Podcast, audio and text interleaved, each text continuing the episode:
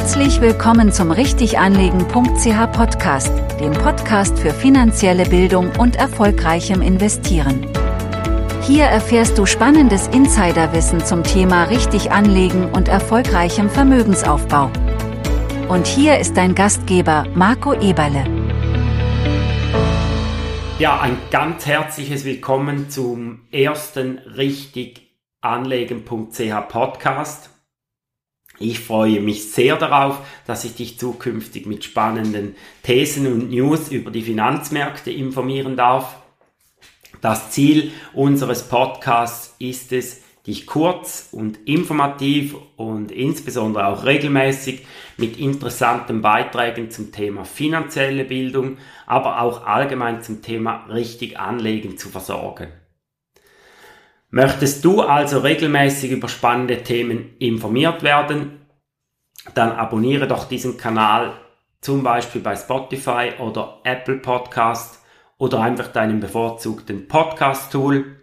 Lass doch gleich auch bitte eine Bewertung da, wenn möglich eine positive, wenn dir diese Folge gefallen hat. Und natürlich würde, würde es uns ebenfalls sehr freuen, wenn du diesen Podcast mit deinen Freunden teilst, damit auch sie davon profitieren können und damit dieser Podcast auch wachsen kann. Vielen Dank schon mal dafür. Jetzt noch ganz kurz zu mir bei der ersten Folge. Mein Name ist Marco Eberle. Ich bin der Gründer der Finanzplattform richtiganlegen.ch. Ja, und meine Leidenschaft ist das professionelle Investieren an den Finanzmärkten und die Begleitung von Menschen zu einem erfolgreichen Investor. Ich selbst habe über 20 Jahre Erfahrung in der Beratung von unterschiedlichsten Anlagekunden und äh, kenne darum deren Bedürfnisse ganz genau. Während meiner langjährigen Laufbahn in den letzten ganz genau 23 Jahren durfte ich viele Jahre zuerst vermögende Privatkunden und in den letzten mehr als acht Jahren professionelle, also sogenannte institutionelle Kunden ganzheitlich und insbesondere auch strategisch in Anlagefragen beraten und begleiten. Ich bin der Überzeugung, dass finanzielle Bildung sich alle Menschen aneignen sollten und dies unter anderem zu einer gerechteren Verteilung der Vermögenswerte führen kann. Unser Ziel ist es, finanzielle Bildung für jeder Frau und jedermann einfach, professionell und kostengünstig zugänglich zu machen. Und jetzt lass uns doch zum eigentlichen Podcast wechseln. Und der Übergang ist eigentlich fließend, denn wir befassen uns beim ersten Podcast mit dem Thema finanzielle Bildung und den Auswirkungen eines Mangels am Finanzwissen auf die Gesellschaft. Wir betrachten, wie sich der Mangel an finanzieller Bildung auf das Anlageverhalten auswirkt und wer in der Schweiz überhaupt anlegt. Ja, Studien haben gezeigt, dass ein Mangel an finanzieller Bildung den langfristigen Erfolg erheblich beeinträchtigen kann. Und dies gilt nicht nur für weniger entwickelte Länder, sondern auch für ganz viele westliche Länder, einschließlich der Schweiz. Eine Untersuchung der Schweizerischen Nationalbank aus dem Jahre 2016 ergab zum Beispiel, dass etwa die Hälfte der Bevölkerung Schwierigkeiten hat, ganz grundlegende finanzielle Konzepte wie zum Beispiel Inflation, Zinsen und Risiko zu verstehen. Dies deutet schlussendlich auf eine beträchtliche Anzahl von Personen hin, die als finanziell benachteiligt angesehen werden können. Es wurde auch festgestellt, dass finanzielle Kenntnisse in der Schweiz sehr stark mit dem Bildungsstand zusammenhängen. Das heißt konkret Personen mit höherer Bildung haben in der Regel bessere Finanzkenntnisse als solche mit niedrigem Bildungsstand. Und auch das Einkommen und das Alter spielen eine wesentliche Rolle bei den finanziellen Kenntnissen. Ja, der Mangel an finanzieller Bildung wirkt sich dann schlussendlich auch, auch auf das Anlageverhalten der Menschen in der Schweiz aus. Personen mit höheren finanziellen Kenntnissen neigen eher dazu, in risikoreiche Anlageformen wie Aktien zu investieren. Sie können die mit diesen Anlagen verbundenen Risiken eben besser einschätzen und dadurch auch fundierte Entscheidungen treffen. Personen allerdings mit geringeren finanziellen Kenntnissen setzen hingegen häufiger auf sichere, aber oft weniger renditestarke Anlageformen, wie zum Beispiel ein Sparkonto oder, oder, das, oder das klassische Privatkonto. Ich möchte in der heutigen Folge auf eine neuere Untersuchung eingehen, die von Postfinance in Auftrag gegeben wurde und zusammen mit der Hochschule Luzern durchgeführt wurde. Die Studie hat über 3100 Personen in der Schweiz befragt, ist also repräsentativ und wurde Ende letzten Jahres durchgeführt und anfangs dieses Jahres publiziert. Ja, und daraus lässt sich schließen, dass der typische Anleger in der Schweiz in der Regel männlich ist und zwischen 1948 und 1964 geboren ist, also zur sogenannten Babyboomer-Generation gehört. Der typische Anleger stammt hauptsächlich aus der Deutschschweiz und verfügt über einen erhöhten Bildungsabschluss. Und darüber hinaus hat dieser Anlegertyp ein überdurchschnittliches Vermögen und auch ein überdurchschnittliches Einkommen. Ja, es gibt verschiedene Gründe, warum viele Menschen in der Schweiz gar nicht investieren. Und hier hat die Befragung eben auch neue Erkenntnisse gebracht, warum dies so ist.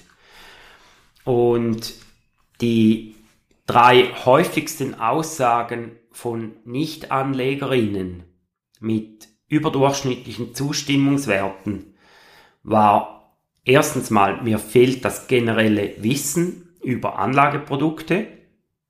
Hier haben 70 Prozent der Nichtanlegerinnen zugestimmt. Auf Platz 2 mit 66 Prozent Zustimmungsrate ist die Aussage, mein Vermögen ist zu klein, um am Finanzmarkt zu investieren. Und auf Platz 3 mit 63 Prozent Zustimmung ist die Aussage, beim Geldanlegen fürchte ich mich davor, Fehler zu machen. Ja, während bei den Aussagen in den Kategorien Angst, Wissen und wirtschaftliche Situation Zustimmungswerte zwischen 45 und 70 Prozent erreicht wurden, scheint das Vertrauen in die Finanzmärkte ein weniger gewichtiger Grund zu sein, warum schlussendlich Personen nicht investieren. Also knapp die Hälfte der befragten Nicht-Anlegerinnen stimmt der Aussage zu, dass Börsen wie Casinos sind und 41 Prozent stimmen der Aussage zu, dass Anlegen nur etwas für Reiche ist. Knapp 36 Prozent, also gut ein Drittel der Nicht-Anlegerinnen, fürchten, dass die Banken ihnen das Geld aus der Tasche ziehen. Ja, aber lass uns jetzt mal auf die Frage eingehen, was Anlegerinnen von Nicht-Anlegerinnen unterscheidet. Ja, bei Personen, die ihr Geld anlegen, erhielten folgende Aussagen die höchste Zustimmung. Nachhaltiges Anlegen ist mir wichtig, das haben 59% gesagt. Eine Beratung durch einen professionellen Anlageberater bzw. eine professionelle Anlageberaterin ist mir wichtig für meine Anlageentscheidung. Da haben 51% zugestimmt. Und ich interessiere mich für Finanzmärkte. Hier haben 44% zugestimmt. Das sind alles Aussagen von Personen, die ihr Geld anlegen. Äh, bei, bei diesen Personen fürchten sich allerdings ebenfalls zwei von fünf Personen davor, Fehler beim Geldanlegen zu machen. Dies ist aber mit, mit dem den 39 äh, Prozent immer noch deutlich weniger als äh, bei solchen Personen, die nicht investiert sind. Dort haben das 63 Prozent ähm, haben, haben Angst davor, Fehler zu machen. Ja, das Vertrauen in die Finanzmärkte ist erwartungsgemäß bei Personen, die investieren, ebenfalls größer.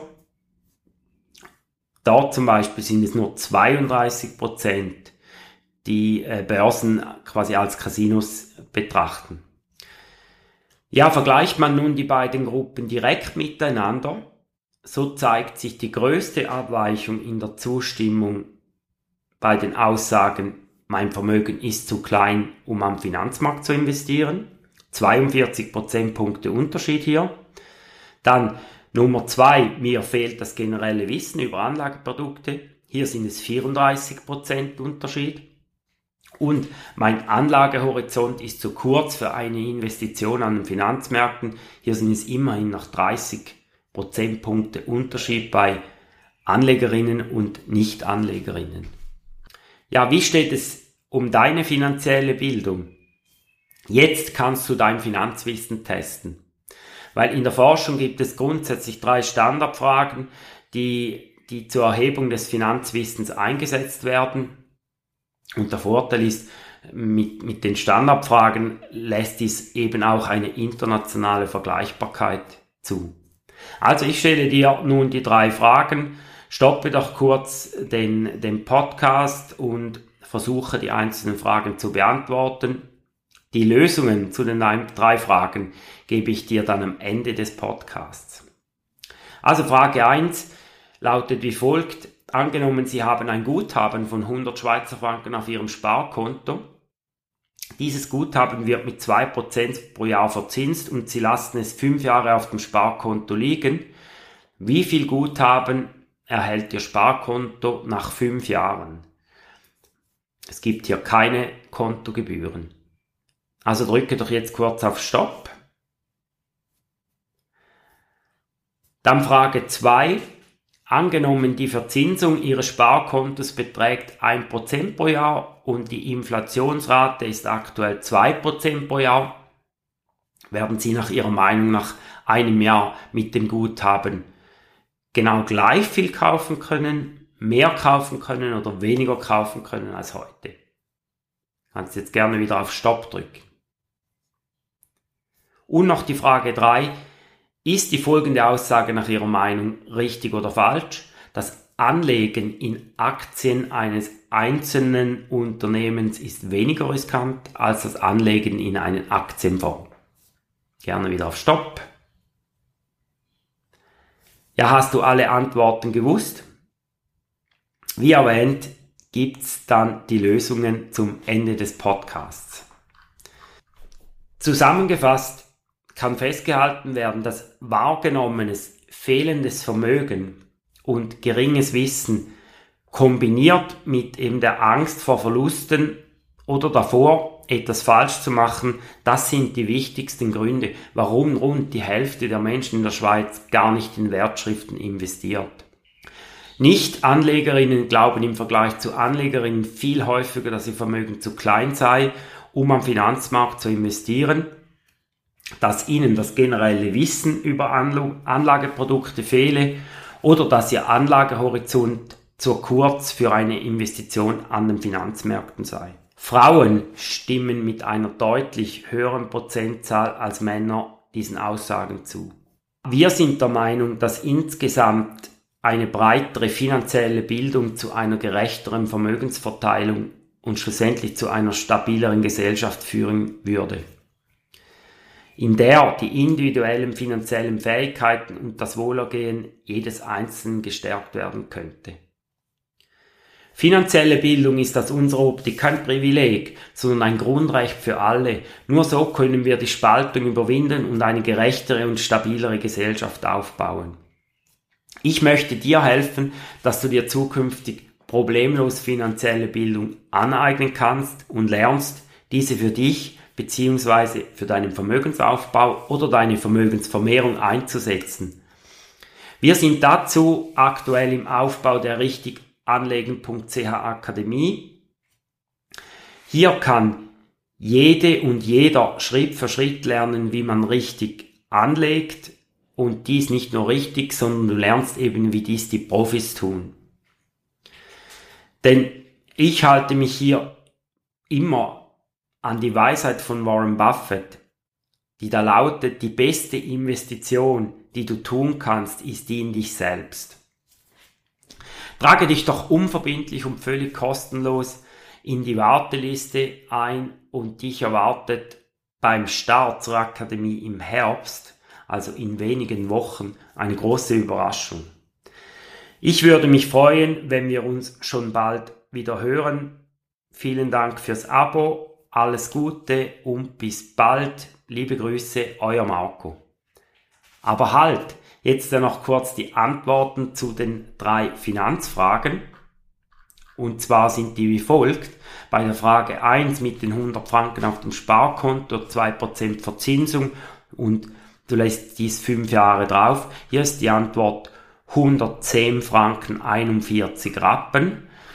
Vielleicht fragen sich jetzt einige, warum 41 Rappen und das ist der Zinseszinseffekt, der hier bereits wirkt. Und auf dieses Thema werden wir in einer der nächsten Podcast-Folgen ebenfalls detailliert eingehen.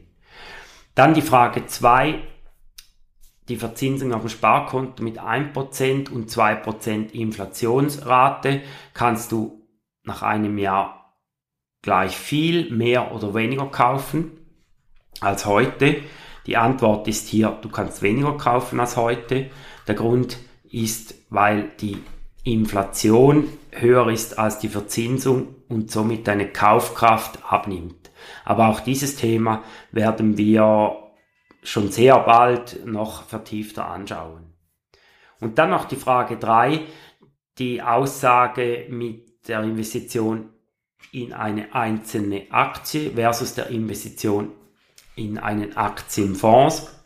Und hier ist die Antwort falsch. Das Risiko äh, ist nicht kleiner, wenn du in eine einzelne Aktie investierst, sondern umgekehrt. Das heißt konkret, du hast eben durch den Diversifikationseffekt in einem Anlagefonds, weil du dann in mehrere Aktien investieren kannst auf einmal, ähm, hast du dir eben dein Risiko reduziert. Aber auch dieses Thema werden wir ganz sicher mal noch miteinander anschauen.